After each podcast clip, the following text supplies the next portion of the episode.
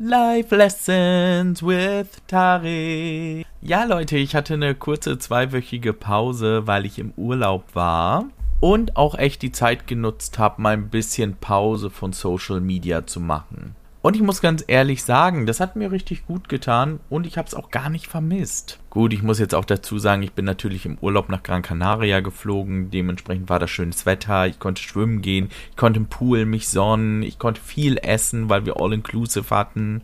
Gut, da vermisst man sowas vielleicht dann auch nicht so schnell. Aber ich kann es jedem empfehlen, einfach mal eine Zeit lang nicht in die sozialen Medien zu gucken. Ich habe sogar jetzt, nachdem ich wieder da bin, ab und zu mal bei Facebook reingelurrt und habe so ein bisschen gedacht, mh, hm, vielleicht lösche ich das sogar. Also ich bin ja viel bei TikTok und Instagram und so unterwegs und ich war jetzt wirklich am überlegen, ob ich Facebook irgendwie weghaue, weil das ist wirklich gar nichts mehr gefühlt. Wenig interessanter neuer Content aber da wird ja nur noch, auch nur noch Quatsch berichtet. Also über Leute, die man gar nicht kennt, zu Themen, die einen wirklich nicht interessieren. Ich muss mich manchmal fragen, wen sowas noch interessiert. Großartig. Nur für euch schaue ich da jetzt nochmal rein bei Promi Flash und lese euch mal die dämlichsten Headlines vor. Neuer Look. Heidi Klum schneidet Tom Kaulitz die Haare. Ja, Leute, ich weiß gar nicht, wie ich durch den Tag kommen soll, wenn ich das nicht weiß. Freigeist. Gülcan Kams schnallt ihr Kind beim Essen an. Okay. Süß. Auch Papa René Adler kuschelt mit seinem Neugeborenen. Ja, mal ganz ehrlich, würde er nicht mit seinem Neugeborenen kuscheln? Was wäre das für ein Vater? So, ein noch, ein noch. Ich gucke mal, ob ich den dämlichsten überhaupt finde. Und nur so als kleiner Hinweis, ich habe jetzt nicht lange gesucht. Also es ist jetzt nicht so, dass ich da irgendwie eine halbe Stunde geguckt habe. Pietro Lombardi wäre stolz, wenn sein Sohn mit 13 Sex hat. Und das könnte dann immer noch so weitergehen. Naja, und natürlich noch ganz wichtig, Patrick und Antonia haben sich getrennt.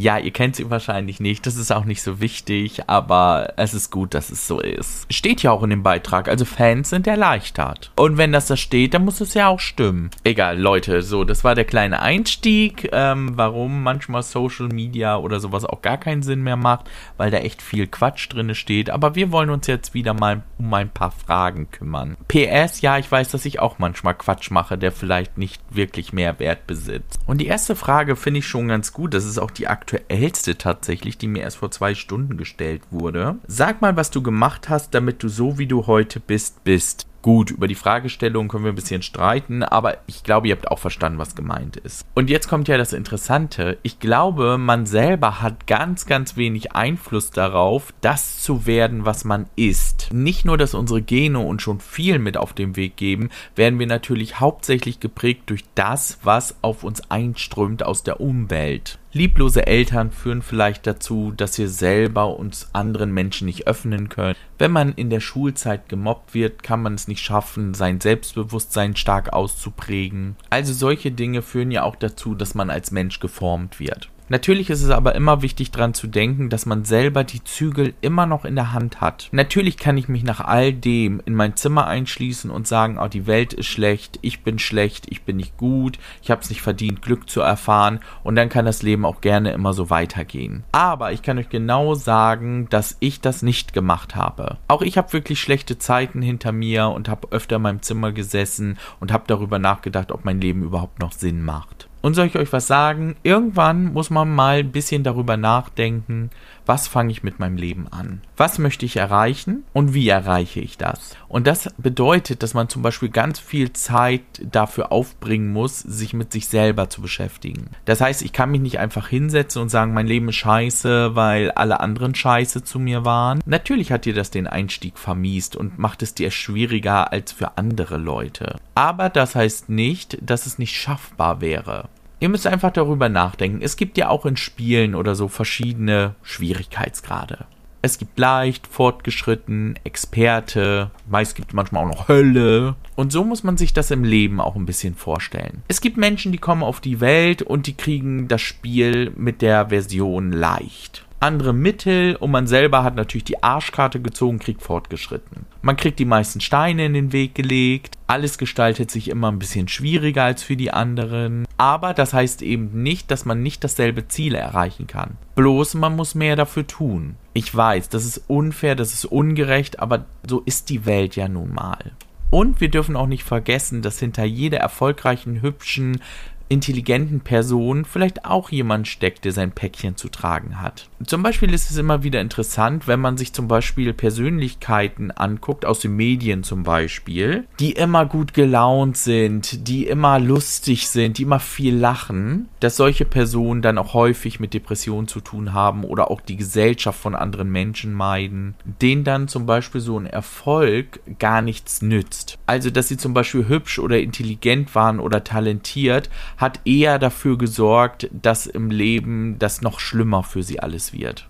Und um jetzt zu dieser Frage zurückzukommen, was habe ich getan, um so zu werden, wie ich heute bin? Also erstens habe ich aufgehört, die Schuld immer nur bei anderen zu suchen, sondern ich habe auch in vielen Dingen überlegt, auch im Nachhinein, habe ich vielleicht eine Teilschuld an dem Problem gehabt. Natürlich bin ich bei einigen Sachen zu der Erkenntnis gekommen, nein, das Problem war nur die andere Person, nicht ich. Aber in einigen Situationen habe ich wirklich überlegt, oh my gosh, was hast du da damals geleistet? Peinlich. Gerade so in Bezug auf erste Liebe und unglückliche Liebe. Oh, da war ich auch nicht wirklich fair zu den Leuten, die mir einen Kopf gegeben haben. Dann kommt natürlich noch dazu, dass man auch mal Dinge tun muss, zu denen man nicht unbedingt Lust hat. Ja, das erzählt dieselbe Person, die seit zehn Jahren in ihrem Bachelorstudium festsitzt, aber nun bald ja hoffentlich zu einem Ende kommt. Aber das ist zum Beispiel auch ein sehr großes Thema. Unvollendete Dinge belasten uns. Ich habe mit vielen Leuten über sowas gesprochen und die haben so im Grunde mal dasselbe gesagt, was ich auch über mich gedacht habe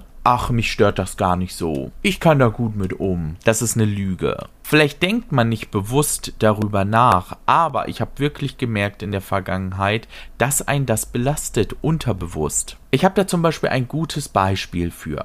Hat übrigens auch Facebook was mit zu tun. Wird jetzt lustig. Also, im Rahmen meines Studiums haben wir natürlich auch diverse Gruppen bei Facebook gehabt, wo man sich dann austauschen konnte, eben zu den verschiedenen Modulen. So, und jetzt war da eine Person und dann kam die und sagte, sie hat nach anderthalb Jahren, glaube ich, das Studium beendet. Vorgesehen sind drei Jahre, mindestens. Sie hat es in anderthalb Jahren geschafft. So, ich habe das natürlich gelesen, so wie viele andere Menschen auch, und habe gedacht, scheiße, die ist so schnell, ich bin so mega langsam. Oh mein Gott, bestell ganz viele Prüfungsaufgaben, melde dich für Klausuren an. Habe ich dann gemacht, so wie viele andere auch habe mich völlig unter Druck gesetzt. Ich konnte wochenlang nachts nicht mehr schlafen. Ich habe nur noch an diese ganzen Aufgaben gedacht und an das Lernen gedacht und habe mich damit völlig blockiert. Weil es so viel war, habe ich mit gar nichts angefangen und habe das natürlich alles so ein bisschen schluren lassen. Viele Aufgaben habe ich dann nachher einfach verfallen lassen und ja, könnt ihr euch vorstellen, es war alles nicht sehr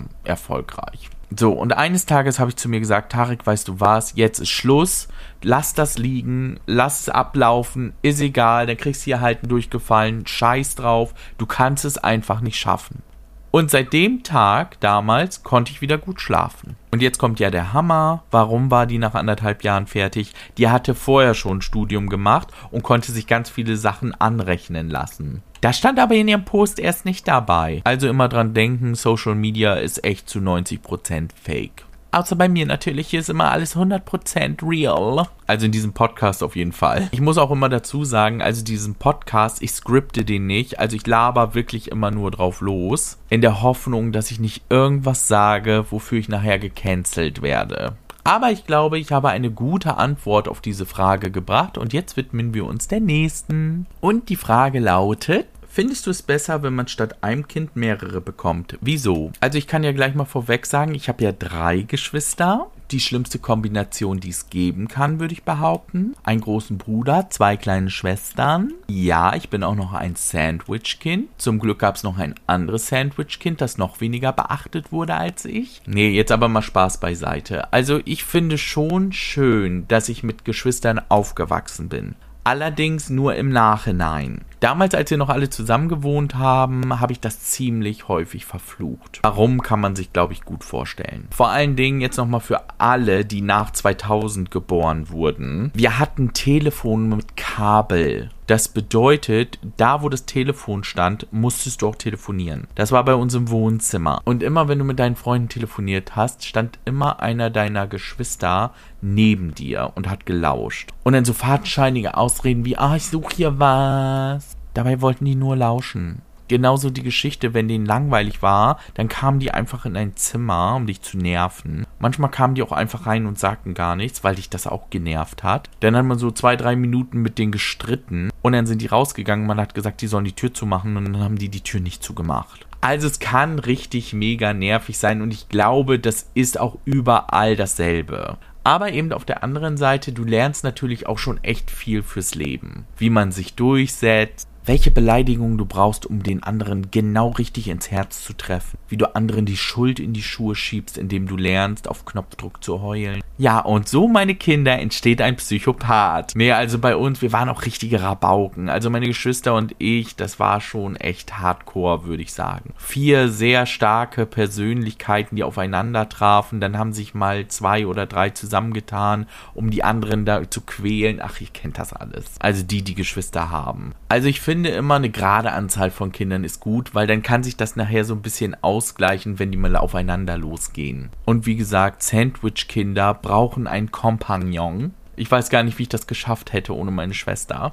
Aber es war natürlich auch so, wenn man sich da mal gut verstanden hat, dann hat man auch immer geile Scheiße zusammen gemacht. Also meine Mutter sagte immer so, wenn sie uns gehört hat und wenn wir stritten und so, dann war eigentlich alles im grünen Bereich. Gruselig wurde es nachher erst, wenn es sehr leise wurde. Dann haben die Kinder nämlich gerade irgendeine Scheiße ausgeheckt. Und dann hatte man auch echt eine Menge Spaß. Wie gesagt, gerade im Teenageralter und so war es auch schnell abgefuckt und hast dir gewünscht, du wärst gerne Einzelkind und so. Aber im Großen und Ganzen möchte ich meine Geschwister heute gar nicht mehr missen. Gerade heute, wo man sich nicht mehr täglich sieht und so, finde ich, ist das alles wesentlich entspannter geworden. Wie es jetzt nun ist, ein Einzelkind zu sein, das kann ich natürlich schwer beschreiben und bewerten. Ich muss aber dazu sagen, man sagt ja häufig, dass Einzelkinder sehr verwöhnt wären und nicht teilen könnten and so on. Kann ich so nicht wirklich bestätigen. Eine meiner besten Freundinnen zum Beispiel, die ist ein Einzelkind und die ist das genaue Gegenteil. Das einzige Problem, das sie häufig hat, ist eben, wenn ich dann Geschichten erzähle, wie ich mit meinen Geschwistern rede oder worüber wir uns wieder gestritten haben, dann denkt sie manchmal so, warum ist das so? Warum müsst ihr so miteinander reden? Und ich sage dann so, ja, das ist ein Zeichen von Zuneigung. Das heißt, wir lieben uns. Das kann sie so gar nicht verstehen. Aber im Großen und Ganzen sehe ich da keine großen Unterschiede, weil ich habe schon das Gefühl, dass Eltern, die nur ein Kind haben, wirklich darauf achten, dass ihr Kind eben nicht so ein Egoist wird. Ich denke schon, dass die Eltern da mehr darauf achten zu sagen, oh, du musst auch mal teilen und oh, du musst auch mal Rücksicht auf jemand anders nehmen. Hast du mehrere Kinder, brauchst dich da nicht mehr drum kümmern, das regeln die Kinder unter sich. Obwohl ich auch dazu sagen muss, es gibt ja immer so zwei unterschiedliche Sichtweisen. Wenn zwei Kinder sich um einen Ball streiten, dann gibt es zwei Möglichkeiten. Die Möglichkeit, die meine Mutter immer benutzt hat, war, dann nehme ich euch den Ball weg. Wenn ihr damit beide nicht spielen könnt, dann kriegt ihn keiner von euch. Würde ich wahrscheinlich heute auch so machen. Ich weiß aber auch von anderen Eltern, dass die leicht so waren, ah, oh, ihr könnt nicht euch einen Ball teilen, dann kaufen wir noch einen. Was die Eltern meist zu diesem Zeitpunkt nicht wussten, ist, selbst wenn sie 15 Bälle im Garten haben, die Kinder wollen beide denselben. Selbst wenn die alle gleich aussehen. Sorry, habe ich immer wieder so erlebt. Ich habe Zivi im Kindergarten gemacht, ja. Ich weiß genau, wie diese kleinen Scheißkerle ticken. Gut, ich wäre kein guter Vater geworden, fängt vielleicht schon dabei an, dass ich Kinder Scheißkerle nenne, aber ihr wisst ja, was ich meine. Also ich bin ein großer Kinderfreund, ich mag die sehr gerne, aber ich freue mich auch, wenn ich die wieder abgeben darf. Also ich habe jetzt auch so keine Ambition, irgendwie eigene zu haben, um die ich mich dann 24 Stunden am Tag, sieben Tage in der Woche, mein ganzes Leben lang kümmern darf. Nee, nee, da habe ich keine Lust zu. Ähnlich habe ich das auch bei Tieren. Also ich mag Tiere echt gerne, aber ich will selber keine haben. Ich will die Verantwortung nicht, ich will mich darum nicht kümmern, ich will nicht im Regen rausgehen müssen, um Gassi gehen zu müssen. Ich will nicht Katzenklos mit Katzenkacke leer machen. Nee, sorry. So, da die Zeit gleich wieder vorbei ist, noch eine letzte Frage. Schuldest du jemandem eine Entschuldigung und wofür? Also ich würde jetzt ganz ehrlich sagen, nein, ich schulde niemandem eine Entschuldigung, weil ich mich eigentlich relativ schnell entschuldige.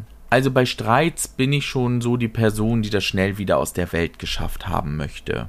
Dementsprechend habe ich jetzt auch wirklich keinen offenen Streit gerade oder habe irgendwas, wo ich mich entschuldigen müsste. Wobei man auch ehrlich dazu sagen muss, also ich gehöre auch zu den Menschen, die gerne mal auch so einen Streit einfach so ja auslaufen lassen. Ich weiß nicht, ob ihr das kennt, aber manchmal hat man das so, dann hat man mit jemandem eine Meinungsverschiedenheit. Es kann auch mal richtig laut werden. So und am nächsten Tag reden beide einfach nicht mehr drüber und es ist auch nie passiert. Also das ist für mich auch völlig okay. Dabei ist es natürlich wichtig, dass der Streit um ein Thema handelte, das nicht existenziell wichtig ist. Aber wie gesagt, ich finde, man muss auch nicht immer alles ausdiskutieren und wenn für beide Seiten dann sagen, ach, das war scheiße, da sind wir beide über die Stränge geschlagen, lass uns nicht mehr drüber reden, Sache ist erledigt, dann ist das für mich auch okay. So, ihr Lieben, wir sind wieder am Ende angekommen und ich hoffe, ich konnte euch ein bisschen unterhalten. Es gab ein paar Denkanstöße und dass es auch euch ein bisschen was gebracht hat. Und dass wir uns natürlich beim nächsten Mal wieder hören.